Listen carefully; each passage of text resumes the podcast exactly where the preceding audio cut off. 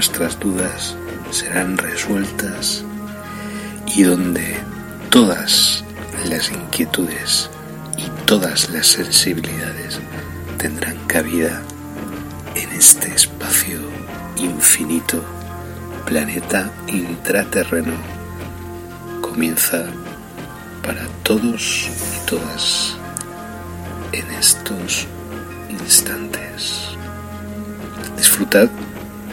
gracias por la escucha. Bienvenidos al misterio en planeta intraterreno, donde todas vuestras dudas serán resueltas y donde todas las inquietudes y todas las sensibilidades tendrán cabida en este espacio infinito, planeta intraterreno, comienza para todos y todas en estos instantes. Disfrutad y gracias por la escucha.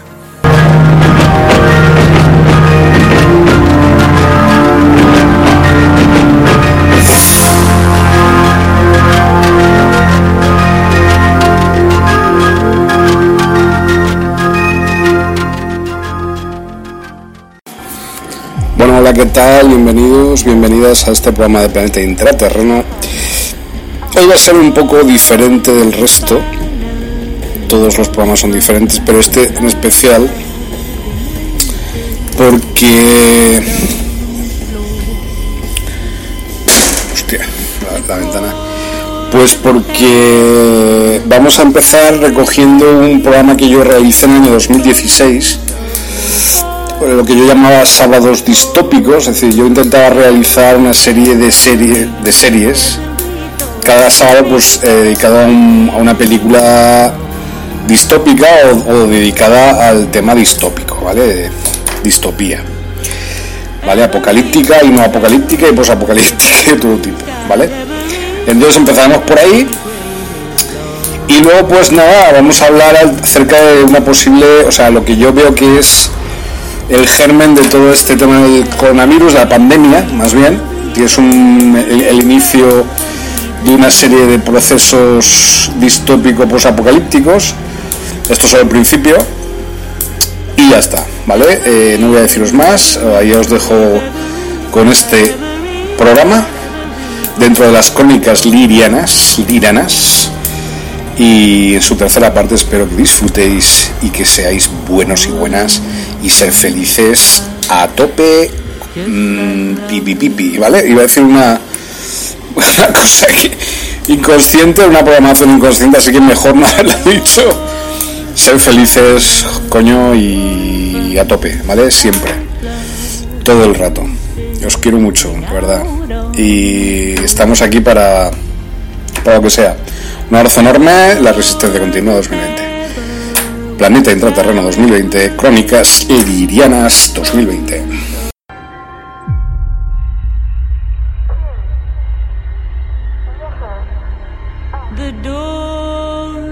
Bueno, y ahora que hemos vuelto a nuestra senda, a hacer radio y todo esto, pues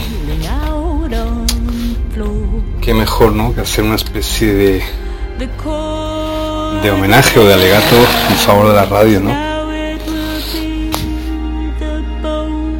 Y, de, y del poder salvífico, ¿no? De la radio. La radio ha salvado países, ha salvado personas, ha salvado ideas, ha destruido regímenes totalitarios, ha permitido comunicarse a personas alejadas unos, de unos sitios a otros, ha permitido la liberación de pueblos, ha permitido revoluciones, ha permitido eh, cambios eh, increíbles en la mentalidad de los pueblos. La radio es el, de momento el mejor invento que ha habido, de momento, eh, a nivel de comunicación. Más que internet diría yo. O, bueno, más que internet no, pero como internet. Es un invento que, que ha marcado la historia de la humanidad, ¿no? Y sigue haciéndolo, quiero decir, aunque ahora pues la modalidad sea a través de radios digitales y todo este rollo y tal, pero los regímenes totalitarios lo primero que hacen es cerrar las radios o impedir una difusión más o menos normalizada de, las mismas. Intentan siempre destruir de alguna forma los logros de la radio o hacer caer la voz del pueblo que es la que es la propia radio, eh, pero la radio sigue, la radio sigue y sigue y sigue y continúa. Yo, como habéis visto, durante estos últimos meses que han sido tan movidos a nivel político aquí en Brasil, hubo muchos problemas con mi señal de internet.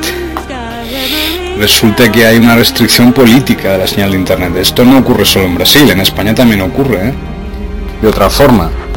Pero a nivel de vigilancia sobre las cuentas de Facebook o de los emails y tal Aquí simplemente es que te impiden la señal. Dicen que no, que es una cuestión económica o que no, es que ha habido errores técnicos, pero en realidad es una cuestión política claramente, clarísimamente.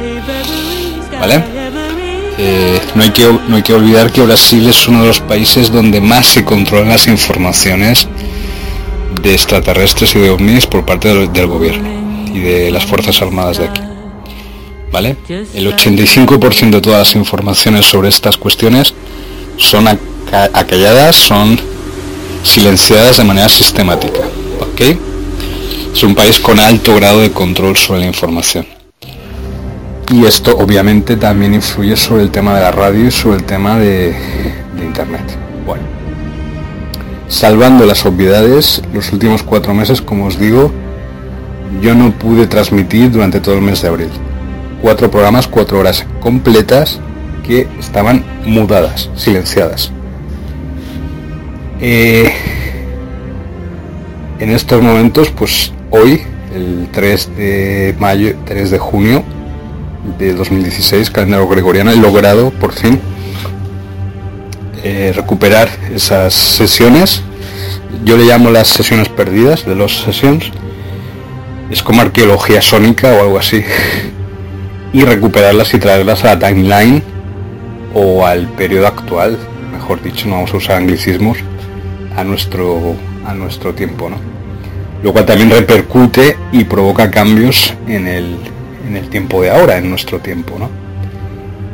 Eh,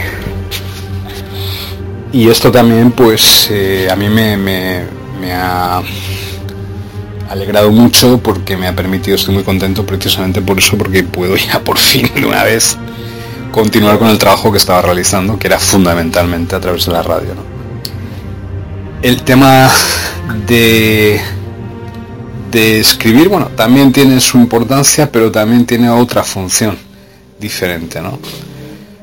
Eh, aunque he logrado también, obviamente he logrado ciertas enseñanzas o he logrado alcanzar cierto grado de conocimiento, incluso diría yo más allá de lo que se había hecho hasta ahora o lo que se ha hecho nunca, ¿no? Incluso he podido añadir nuevas cosas. Yo ya tenía el mensaje completo desde abril, desde marzo este año, a nivel de que estábamos a nivel de política de clones, ¿no? Y, y habíamos añadido ya todo el tema de bases subterráneas añadiéndole pues el tema de la política de clones. Y luego seguimos.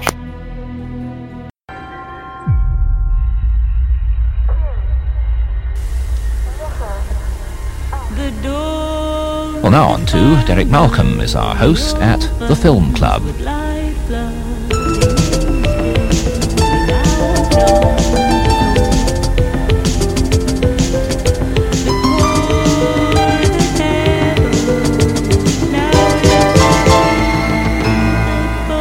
Good evening and welcome back to the Film Club. Science fiction movies come in so many different shapes and sizes that it's pretty difficult to define the genre at all. H.G. Wells, for instance, called his writing on the subject Fantasias of Possibility, and that's perhaps the best description I know. Almost all of them, and certainly our two examples tonight, are as much concerned with illustrating a moral point as telling us what's actually going to happen in the future. though Isaac Asimov, for instance, has some right to say that he's now living in the world he wrote about in the 50s. Neither of the two films we're going to see tonight seems likely to qualify as prophetic, but both George Lucas's 1970 film, THX 1138, and L.Q. Jones's A Boy and His Dog, made in 1974, are at least imaginative original movies that deserved more attention than they got when they first came out. THX 1138 was initially made as a short student graduation film by Lucas, who went on to achieve fame and fortune with Star Wars. And in a much expanded form, it became the first production of Francis Coppola's Zoetrope Studios, a San Francisco-based outfit dedicated to getting away from the constricting atmosphere of Hollywood. Warner Brothers backed it with a small budget, but when it was delivered, hated it so much that they cancelled all Zoetrope's other projects, and they turned THX 1138 over to an in-house editor to unscramble. Lucas was so furious that it was 11 years before he would even speak to Warner Brothers boss Ted Ashley again. It's Lucas's personal favorite of all the films he's made, partly because he felt he was really in charge of all its aspects from start to finish, and partly because he still thinks it was an original concept. He was right, it is. Set in the 25th century, the film introduces us to a world controlled by computers in which drugs have removed all feelings from the men and women who work in its vast underground factories. Robert Duvall plays THX, persuaded to cut down on his drug intake by LUH 3417, Maggie McComey, so that they can make love and have a baby. THX's fight to free himself is the basis of the plot, and the moral of the film is the danger of conforming. Work hard, increase production, prevent accidents, and be happy is the reigning philosophy of this strange 1984-like world. What Lucas seemed to prefer was the old hippie philosophy of turn on, tune in, and drop out. He said at the time, modern society is a rotten thing, and by God, if you're smart, you'll get out now and escape. It's a film that's much more solemn and serious than anything like Star Wars, but its sophisticated graphics and its sound effects were certainly revolutionary for the time, and the whole atmosphere of the white limbo prison scenes make it a highly promising debut. And by the way, the cuts made by Warners have now been restored. That was done after the success of Star Wars, when Lucas was able to call the tune. Even if THX 1138 never actually went into profit, Lucas got his revenge on Hollywood. Ted Ashley's apology for what happened was, remembers Coppola, like it came straight out of the Vatican. Seeing the film again, I'm rather glad about that, even if I'm not quite sure what exactly his phrase means.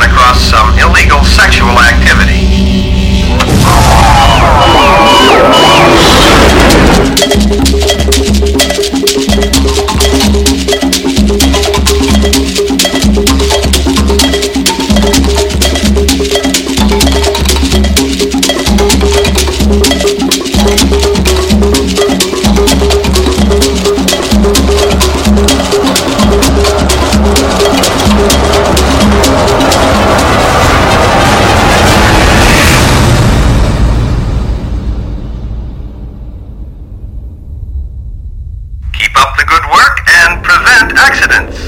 This shift is concluded.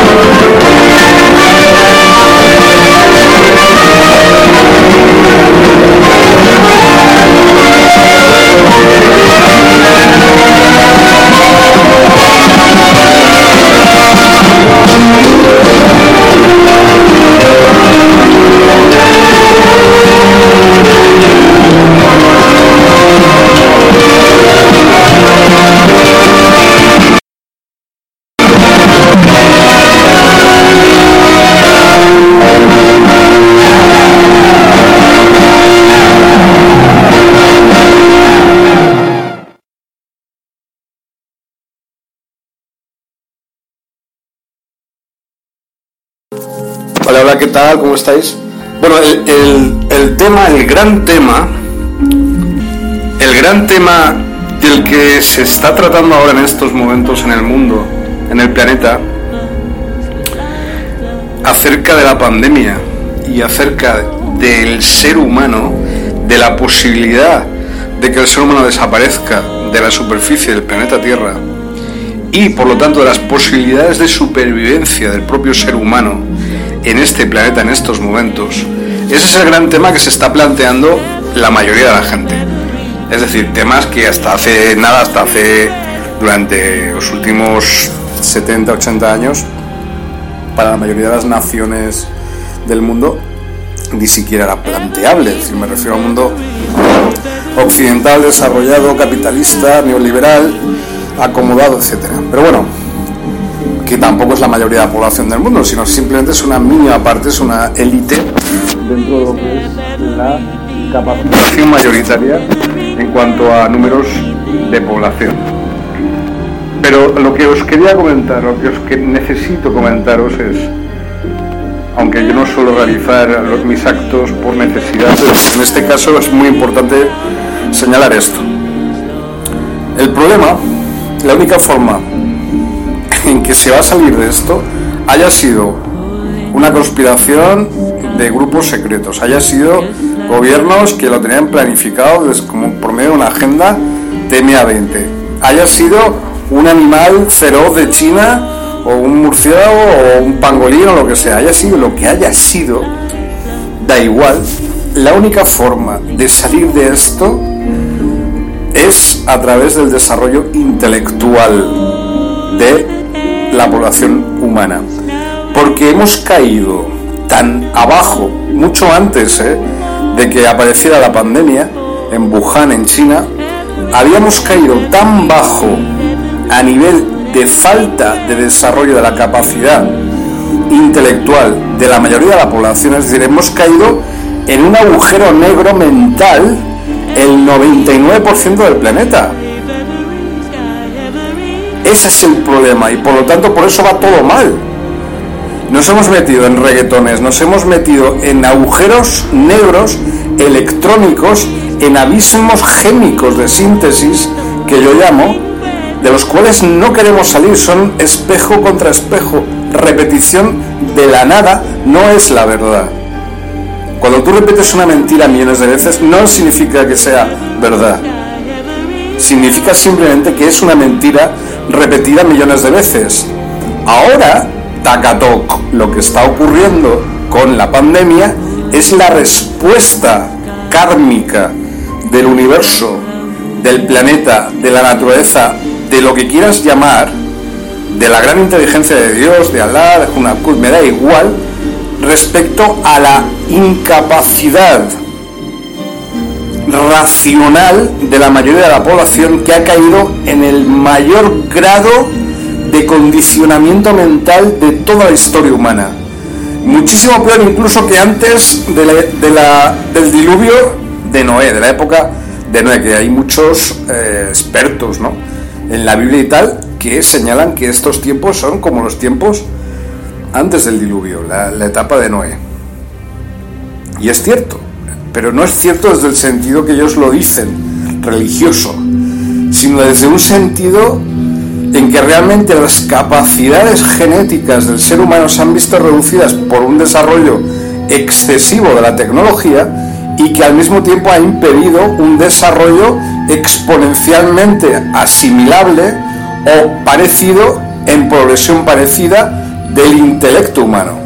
Como no se ha producido esta exponencial o este, este desarrollo exponencial del intelecto humano, lo que se ha producido es una degeneración mental humana. Se han producido y se están produciendo aberraciones mentales y subdesarrollos mentales como no se había visto ni siquiera en los peores tiempos de la Edad Media, de la oscuridad máxima del condicionamiento de la mente humana a través de la excusa de la religión o a través de la excusa de la guerra, me da igual.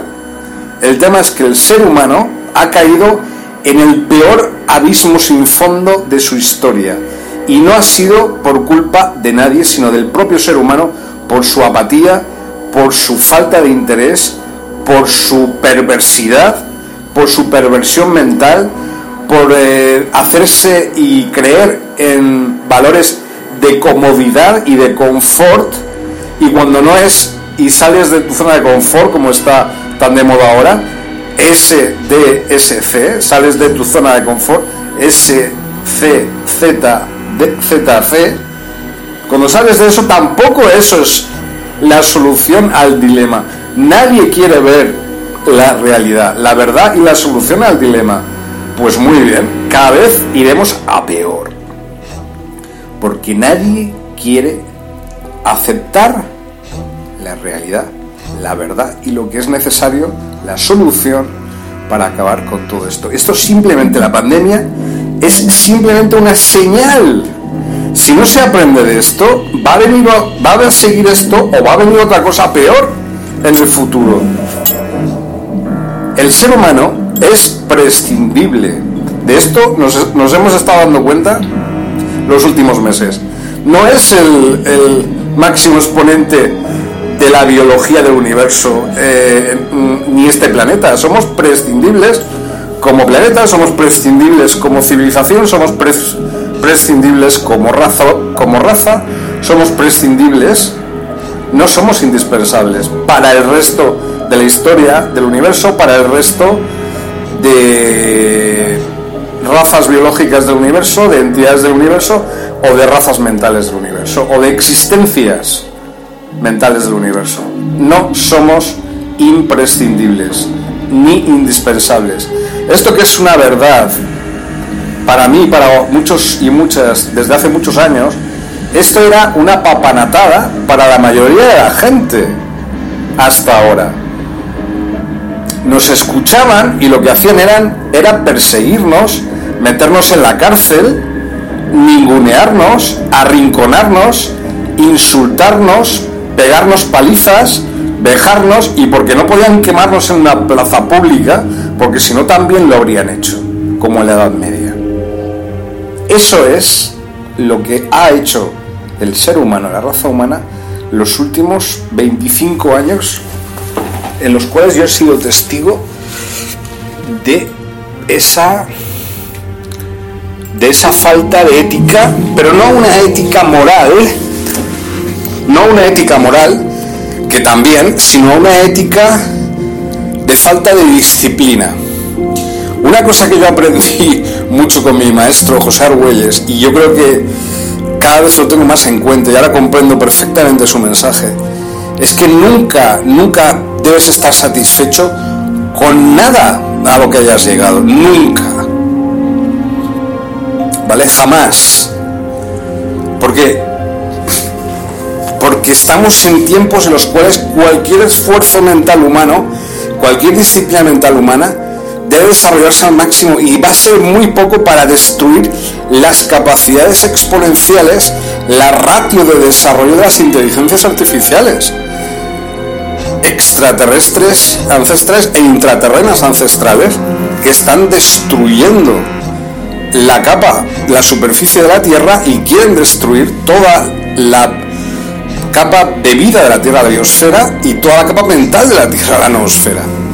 Son entidades inteligentes artificiales, corporizadas, los arcontes que llamaban los gnósticos.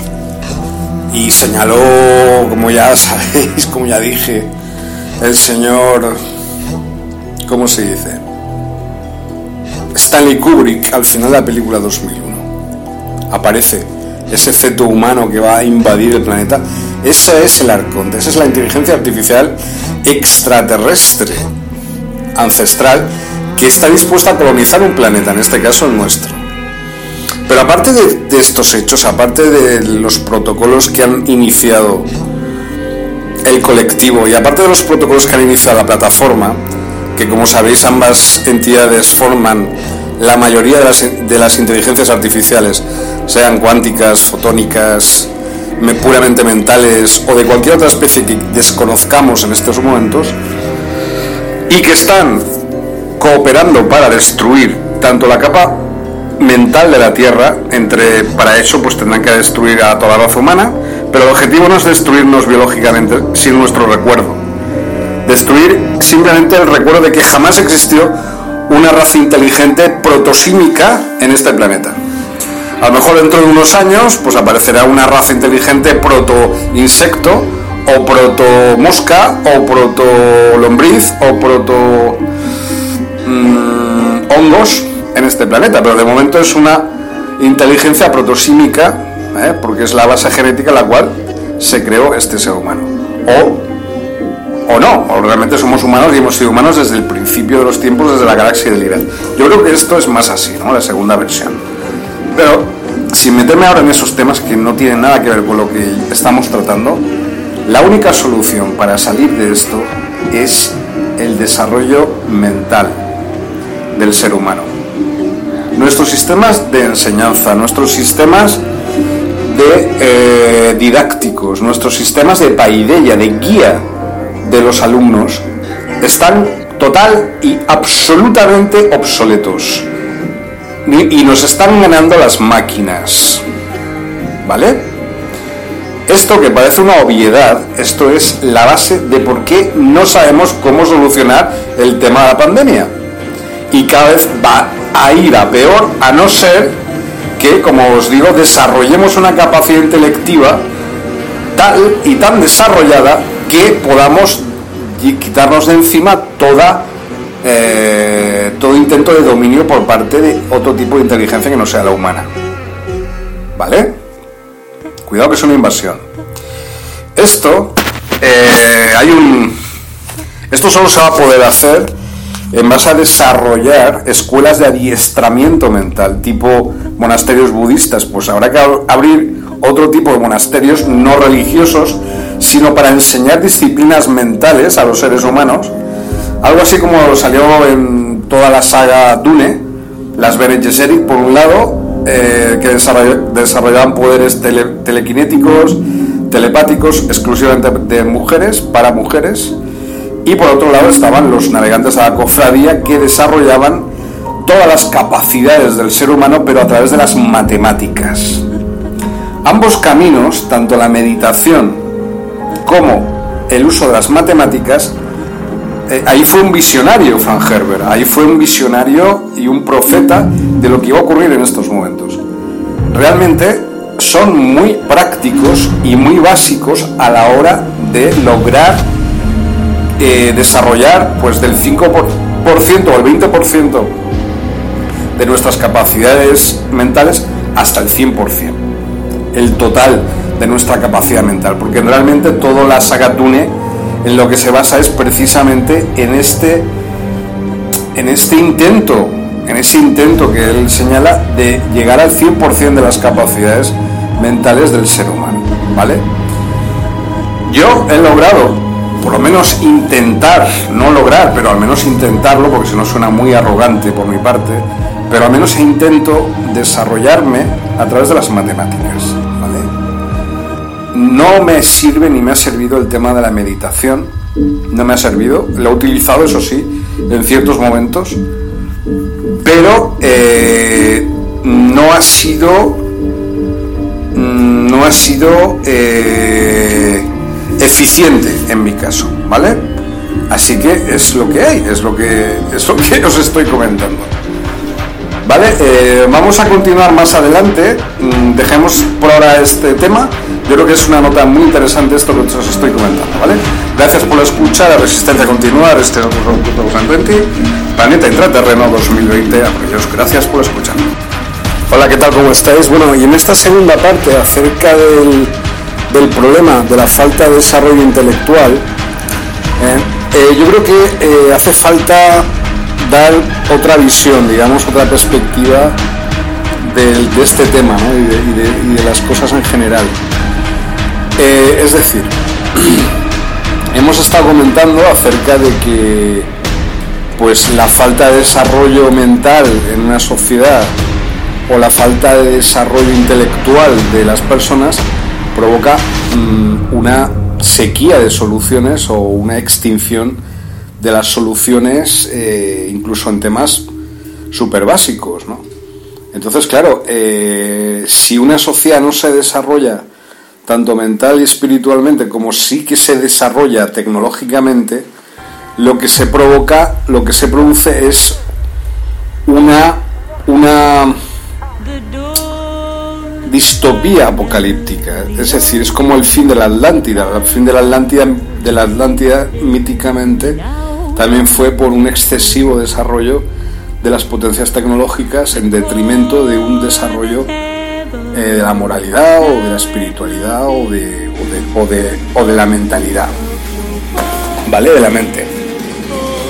Entonces, claro, eh, pues ahora estamos viendo pues el inicio de quizás de una, no sé si afortunada o desgraciadamente, el inicio de una serie de procesos de destrucción de nuestra civilización. Es decir, estamos asistiendo en directo a la distopía apocalíptica que muchos hemos profetizado durante más de 25 años. ¿Vale? Eh, y este es solo el principio porque claro, al abrirse la caja de Pandora, al abrirse la caja de los truenos, toda la mierda está saliendo de golpe.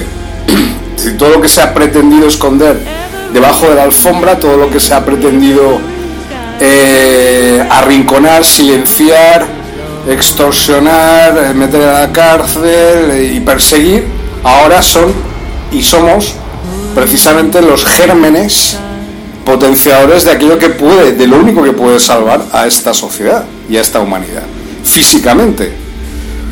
La única posibilidad de salvarnos, y esto lo repito desde hace muchísimos años en todos mis libros, en todos mis blogs, en todos mis audios, es liberar vuestra mente, porque es la única manera de librarnos de esta pesadilla, ¿vale? De esta contrafábula de esta distopía que pretende llevarnos a, al caos absoluto. Eso es lo que es la palabra que ahora aparece las últimas dos semanas por todas partes, caos. Pero bueno, yo durante la mayor parte de mi vida he vivido en crisis, crisis era la palabra que se decía. Después, cuando no había crisis, pues la gente utilizó mal el dinero que, que supuestamente tenían para usarlo contra otras personas y luego pues está llegando el caos ahora, el caos un caos social de consecuencias inimaginables, claro. Entonces, claro, la segunda parte, que es esta, lo que quiero tratar es cuáles pueden ser las consecuencias precisamente de esta falta de desarrollo intelectivo. ¿Vale?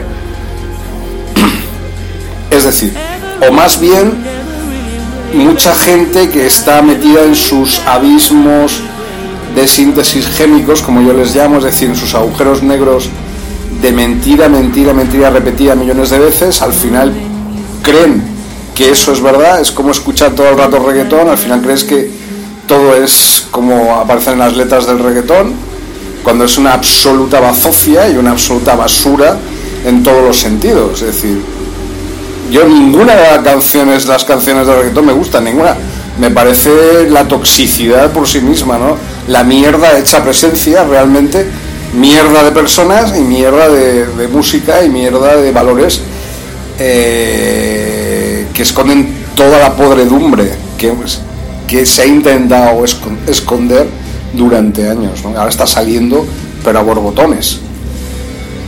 Es una precuela de una especie de distopía apocalíptica, lo Mad Max, que empieza con la banda sonora de de Perrea Perrea acaba ahora con el Bad Bunny y ahora estamos llegando ya directamente a Mad Max. Es decir, dentro de 3-4 meses mm, la vida en el planeta pues va a ser como la película Mad Max, prácticamente. Porque si ya no funcionan las empresas, si ya no funcionan los servicios fundamentales, si ya no funciona, esto va a ser pues la supervivencia del más duro, del más fuerte. Es decir, o habrá que asociarse en domos, en cúpulas del trueno, en los cuales pues la gente tengamos que comerciar y tengamos que, por cojones, por cojones unirnos, ¿no? Y ya, ahí ya sí por cojones. Seas bueno o malo, tengas mal carácter o buen carácter, da igual. Ahí ya no va a haber ningún tipo de... Ahí sí que no va a haber... Ahí sí que va a haber disciplina de grupo, pero vamos. comprendéis, ¿no? De qué va el rollo. Entonces, claro, toda esta gentucilla que hay ahora por las calles y tal, bambando de, de algo que no... Con el rollo reggaetón y todo, es, digamos, la antesala del horror. Es decir, el, propio Trump es el anticristo, es el, es el propio eh, Satanás o el ser más diabólico y más negativo de toda la historia de la humanidad, más que Nerón, ¿eh? incluso. Yo no sé cómo la gente no hace podcast acerca de esto, diciendo exactamente lo malvado y perverso que, puede, que ha llegado a ser el ser humano en el 2020. ¿no? Una parte de la humanidad, ¿eh? No digo toda la humanidad. Entonces, claro, eh, es muy, muy importante de- dejar claro como salvación de la humanidad, como solución de la humanidad el desarrollo intelectual. Y que precisamente es lo que se ha intentado evitar que se produzca, ¿vale? Durante los últimos 25 años, ese desarrollo intelectual. Y como, como ejemplo, pues lo que os acabo de hablar del reggaetón y toda esta basura. Entonces, eh, bueno, eso ejemplifica un poco la falta de soluciones de toda una generación o la falta de soluciones en cualquier tema eh, de toda una generación, es decir, la falta de argumentos en cualquier tema de, toda una generación que va a traer unas consecuencias terribles de delincuencia y de desmotivación y de, y de desasosiego social cada vez mayor, ¿no? Cada vez mayor. Yo no digo que vayamos a tener que ir con AK-47 por la calle, pero prácticamente. Es decir, habrá que ir armado hasta los dientes, porque la gente claro, va a luchar por su vida. Los que tienen, pues se van a esconder en bunkers, y los que no tienen, pues van a buscar a los que sí que tienen cosas. Y así va a ser. Si no, nos unimos ya. ¿Vale? Y unirnos ya es unirnos ya por cojones.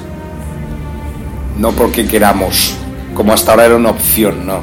Ahora va a ser totalmente obligatorio. Yo no sé, se me ha olvidado quizás un pequeño un pequeña, una pequeña, un pequeño detalle respecto al tema de eh, respecto al tema de, la falta de desarrollo intelectual, pero ahora no me sale lo que tenía en, la mente, ¿no? Aunque sí tiene que ver con lo que os estoy comentando de pues lo, que ha ocurrido con la pandemia. Es decir, eso es una consecuencia de precisar como una llamada de- del universo del todo a la raza humana de decir ese no es vuestro camino el camino de hundiros y de esconderos en vuestras propias miserias morales ese no es el camino que tiene que seguir el ser humano el ser humano ha nacido con un propósito y no es la comodidad o la molicie o el placer por sí mismo no ese es el camino que el, propósito mayor, digamos, quiere para la raza humana. Y, y creo que por eso estamos en unos tiempos muy pre-diluvio universal. Eh, Hemos llegado a esos tiempos en que la época de Noé, por ejemplo, en que la, genética humana había llegado a unos grados de aberración y, la propia raza humana había llegado a unos grados de subdesarrollo muy parecidos y muy similares a los que estamos asistiendo en estos momentos, desgraciadamente, en el planeta Tierra.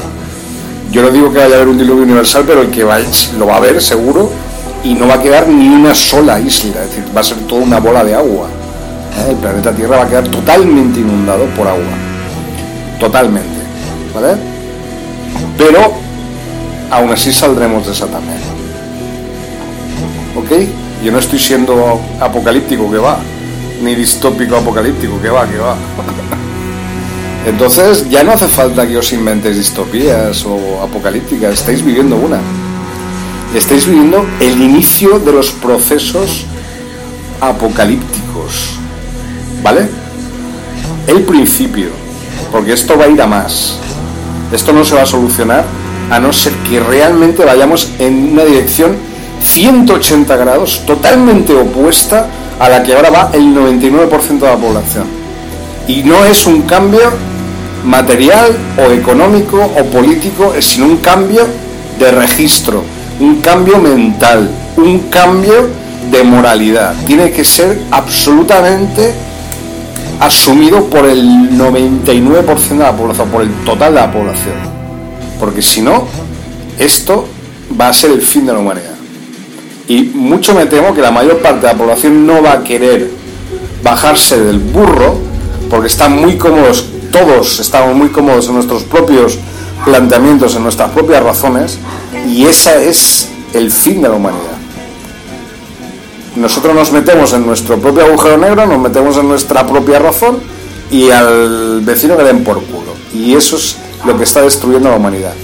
Y la pandemia es una consecuencia superficial epidérmica de ese proceso realmente mucho más devastador eh, que está por debajo y que, ha y que ha ocurrido desde hace más de 25 años.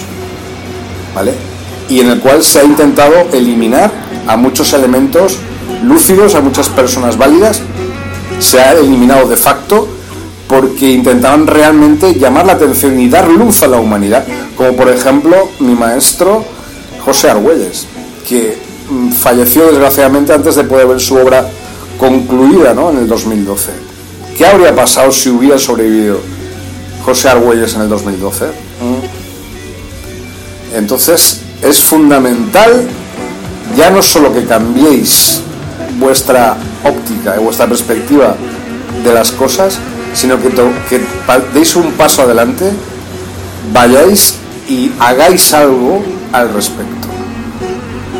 Porque no es lo mismo hacer un podcast o escribir un libro, que es muy bonito, escribir libros o hacer podcast como hago yo, pero eso no es suficiente, sino hay que dar un paso más allá. Ahora en estos momentos tenéis que dar un paso por la humanidad, por vosotros mismos, para salvaros a vosotros mismos.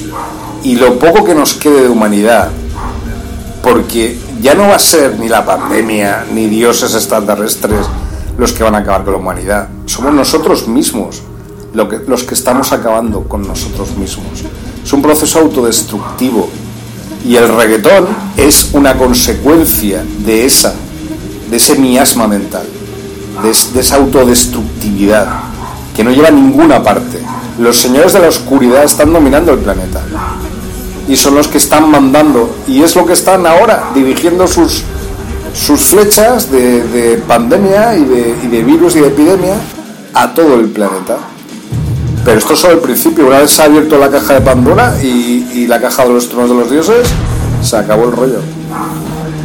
A no ser que realmente seamos capaces de unirnos de unirnos y de hacer caso a aquellos que tienen un criterio, ya no un criterio intelectual, sino humano, y que sean un ejemplo para la humanidad. Y ya no líderes, aquí no es rollo líderes, aquí es rollo comun- colectivo, comunitario. Esa es la voz del pueblo, es la que manda. Y quien no, y que vaya, y quien vaya en contra la voz del pueblo va a ser asimilado, quiera o no. Quiera o no quiera. Eso es el futuro. No, ese es el presente que estamos viviendo ya. ¿Ok? Yo he intentado retrasar esto mucho tiempo. Yo, de hecho, creo que no, no había dado este paso hasta que realmente ver si esto era un, una false flag o si era realmente algo verdadero lo que estaba pasando con la pandemia. Ahora veo que esto parece que es real eh, y parece que está para quedarse porque de hecho ahora mismo está confinado toda la comunidad de Madrid. Quiero decir, que la cosa va en serio, es decir, que ya no es que se lo hayan inventado, sino que existe. ¿eh? Entonces, si estamos en un proceso de desestructuración tal que puede llegar a desestructurar nuestra forma de vida, un simple virus, imaginaos lo frágil que era nuestra civilización, lo frágil que era nuestra forma de pensar. Todo tiene que ser reconstruido de nuevo. Tenemos que fundar nuestra civilización sobre bases completamente distintas, diferentes. Ya no vale lo que ni siquiera hasta hace unos meses era válido, ahora ya se acabó. Y tenemos que mirar más a los demás que a uno mismo. Desgraciadamente es así, tenemos que salir y no mm, el otro es un reflejo de mí mismo, eso hay que romperlo. Nadie es reflejo de nadie, todos somos únicos. Entonces hay que rescatar la unicidad, lo que cada uno puede aportar de diferente al resto para entre todos encontrar la solución, porque si todos somos iguales, estamos siendo iguales en la mierda. Lo único que se refleja es caos y desaliento y desánimo. Y hay que animarse, hay que estar animados, hay que luchar por la humanidad. Luchar por nuestra propia supervivencia, como seres humanos, individualmente y colectivamente. ¿Vale? Pero para eso, claro, hay que hacer caso a la gente que sabe. Yo no digo que yo sea el único que sé, ¿no? Hay muchísima gente que sabe. Pero no, ¿qué, se está haciendo? En vez de hacernos caso, se nos ha intentado, a mí, a mí no me, no me sostiene nadie. La, ener- la energía universal es la que me sostiene. Si no estaría muerto ya. Pues mira, no solo estoy vivo, sino que ahora estoy transmitiendo lo que buenamente creo que hay que transmitir. Yo creo que he modificado mi discurso inicial, yo creo que tengo hay una cosa muy muy muy muy muy muy positiva y muy buena que me está pasando es que estoy evolucionando desde un punto de vista intelectualoide a un punto de vista humano. Ya lo era, no qu- quiero decir que yo no, era, no fuera humano, pero había perdido en el transcurso desde la desafección de Brasil, porque yo tenía esa maravillosa presencia en Brasil, ¿no? Humana. Y a partir del 2016 llegó el abismo con Trump y con Bolsonaro y con Temer y tal, y otras cosas aquí en España y tal. Y a partir de ahí ha sido la peor época de mi vida y de la humanidad, 2016-2020. Un auténtico, una auténtica pesadilla, un auténtico infierno. Lo que yo llamo la invasión narcótica masiva. ¿Vale?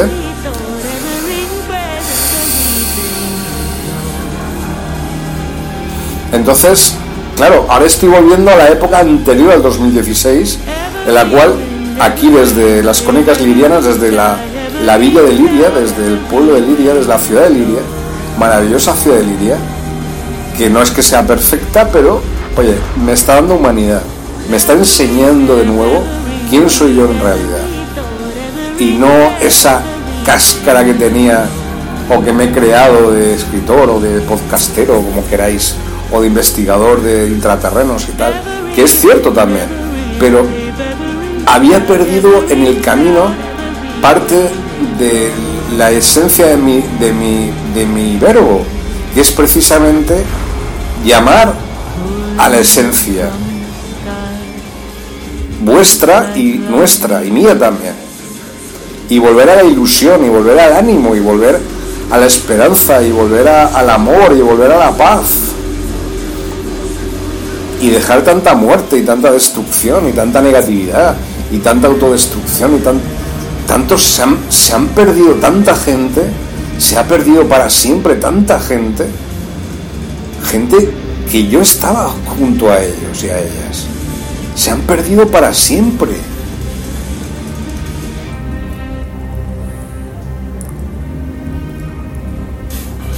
han desaparecido. Han convertido en recuerdo, gente muy válida. Vamos, ahí en Brasil, por ejemplo, que, desapareció una persona muy querida mía, una persona intelectualmente muy desarrollada muy válida que se ha traspapelado, ha desaparecido su esencia, se ha convertido en cualquier otra cosa menos lo que era. Yo, por supuesto, me tuve que ir de allí porque ya no podía vivir con un espejo, tenía que vivir con una persona real, pero ya se había transmutado incluso físicamente. Bueno, no vamos a entrar en detalles porque por respeto a esa persona y a lo que era esa persona. Pero lo más triste que me ha pasado ha sido eso. Un día entró por la puerta esa persona y ya no estaba. Y ese fue el día en que murió el universo. Murió.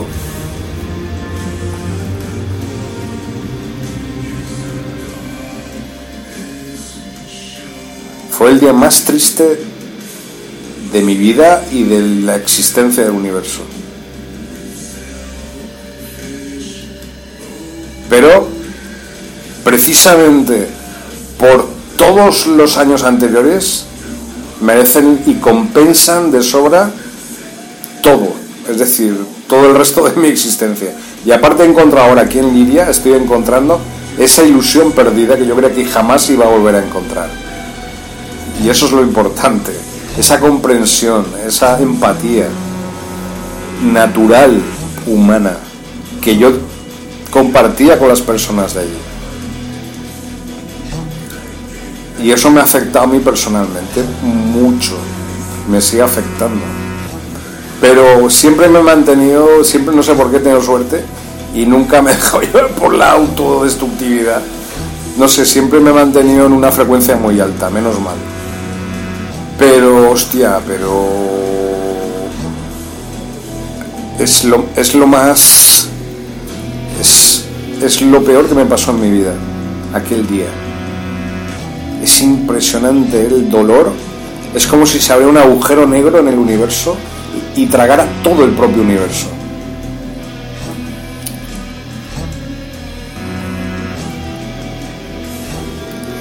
Y, y luché por no ver eso, ¿eh? luché por no. por intentar no ver aquello. Luché por intentar que no me afectara. Y, ¿sabéis qué es lo que me ha salvado? Darme cuenta de que eso es mentira. Darme cuenta de que realmente lo único importante, que eso es un traspiés solamente, y de que los años anteriores que yo vivía allí en Brasil son verdad, no fueron mentiras. Eso es lo que realmente salva todo. y eso es simplemente un... Hay que respetar el camino de las personas. Las personas se equivocan y las personas a veces necesitan cometer errores para aprender. Yo, afortunadamente o desgraciadamente, no necesito ese camino, pero comprendo que haya personas que necesiten equivocarse para poder aprender. Yo lo comprendo. Pero ahora estoy aquí en Liria, en Valencia, en España, Spain, en un sitio maravilloso, muy tranquilo, mucho silencio, mucha empatía, como os digo, y estoy recuperando esa, esa naturaleza indómita y al mismo tiempo sensible y humana que yo poseía al, al llegar a Brasil en el 2012, ¿no? ahora en el 2020. Yo creo que es una esperanza. De hecho, la calle Esperanza está aquí al lado. y estoy en la calle Cervantes, que es la calle del mayor escritor de todos los tiempos, ¿no? Miguel de Cervantes, Saavedra. ¿Qué puedo decir al respecto? Vamos, Shakespeare, bueno, Shakespeare no le llega ni, vamos, ni a la suela de los zapatos a Cervantes. Sí, es muy bueno Shakespeare. Yo he leído Julio César, me parece maravilloso el desarrollo, realmente el inglés no era nada antes de Shakespeare, realmente. Pero a pesar de eso, además eran contemporáneos, yo creo que Cervantes, estoy, vamos, es muchísimo mejor que, que Shakespeare, pero le da 100.000 patadas a, a, Shakespeare por todos los lados. Con un solo libro, ¿eh? ¿Por qué? Porque en el Quijote, y esto es un homenaje, un pequeño homenaje al idioma castellano y al idioma español, ¿por qué no? Yo siendo una persona progresista o de izquierdas, pues me parece que Cervantes transmitió a través de su libro cosas tan humanas, ¿no? Cosas tan cotidianas, ¿no? Como son, eh, pues eso que los vecinos hablen unos de otros, mmm, el tema de, el tema de, temas fundamentales de del ser humano, el amor, la envidia, el rencor, la lucha por los sueños. Eh, luego el Sancho pues representaba también el sentido común, que también no es que Sancho no quisiera soñar, soñaba de otra manera. Luego el bálsamo de Fierabras o, Clavijo, ¿no? El, caballo. Es que es, lo que hizo Cervantes fue mezclar las mil y una noches con la sabiduría popular española y al mismo tiempo le dio una un, barniz universal, humano, planetario. Es decir, porque el Quijote tú lo lees, por ejemplo, donde yo estuve en Brasil, en Rio Grande do Sul, o sea, la gente está enamoradísima del Quijote. Yo me iba a los mercadillos y había figuras de, de Cervantes y del Quijote en los mercadillos de Río Grande do Sul, en Brasil. Es decir, para ellos el Quijote, eh, Alonso Quijano es un símbolo, pero majestuoso, universal. Y es muchísimo más apreciado que a lo mejor los propios españoles, nosotros, de esta figura que representa el, Alonso Quijano, es decir, el Quijote. Quiero decir, realmente no llegamos a apreciar la importancia, la cumbre de la literatura mundial es el Quijote, no los escritores rusos, no Shakespeare, es Cervantes, con un solo libro. Y eso nadie lo puede rebatir. ¿Quién? ¿Shakespeare? ¿Con Romeo y Julieta? ¿Las obras de teatro que hizo él? ¿Mucho ruido y pocas nueces? ¿El mercader de Venecia? Ninguna obra de Shakespeare en su conjunto, la obra de Shakespeare es grande, es grandiosa, pero no, no tiene ni un solo libro que realmente merezca la pena, mm, digamos, que haya llegado a la contundencia, ¿vale? De, de, de Don Quijote, ¿no? De Cervantes. Un solo libro. y yo creo que eso lo quiero dejar bien claro. Yo sé que he cambiado completamente de tercio. Y he, bueno, de tercio, he cambiado completamente de tema. Eh, pues no me gusta ese símil tampoco utilizar. He cambiado completamente de tema y me he ido a otro y he acabado elogiando. obvia- obviamente hay que elogiar porque sí, es importante elogiar a alguien como Cervantes, que era una persona avanzadísima a su tiempo, una persona progresista, una persona que intentaba cambiar el mundo con palabras, ¿no? Intentar todas esas cosas que nos hacen miserables como seres humanos, intentar cambiarlo, mostrando esa pero con cariño, ¿no? O sea, mostraba cómo éramos de miserables los seres humanos a veces, pero con cariño, no con rencor ni con ni con mala baba, ¿no? Y esa grandeza de Cervantes es lo que le hace ser, por supuesto, el mayor escritor de todos los tiempos. Y yo, qué casualidad, pues que estoy aquí en la calle Cervantes, del mayor escritor de todos los tiempos, en la galaxia de Lira, en Liria, el inicio, el origen de toda la raza humana. Entonces, a lo mejor aquí voy a escribir algo que va a cambiar y que va a repercutir a lo largo de los tiempos, no sé. No, no creo que pueda superar a Cervantes, no lo creo. Imposible. Pero, por lo menos algo que. Porque he escrito 420 libros, pero todavía no he dado la campanada. ¿eh? A, ver, a ver si me toca ahora hacerlo, ya veremos. Yo creo que sí que aquí voy a. Aquí, aquí me estoy formando y me estoy. Estoy teniendo mucha. ¿Cómo se dice? Mucha inspiración. ¿vale? Aquí con el monasterio de San Miguel ahí. Bueno, esto es una maravilla, hombre. Esto para mí es como la celda que tenía Cervantes en Aragel. no, lo que tenía, no sé dónde escribió Quijote, no sé si fue en Denia o fue en, en La Mancha, ¿no? Pues donde, es, donde él escribiera el, el Don Quijote. Pues algo parecido a lo que, donde yo estoy ahora, transmitiéndoos este audio. Así que gracias por escucharnos. Finito, acabo ya. La resistencia continua 2020. Permítanme tratarnos 2020 por ello. Gracias por escucharnos. Disfrutar de la escucha.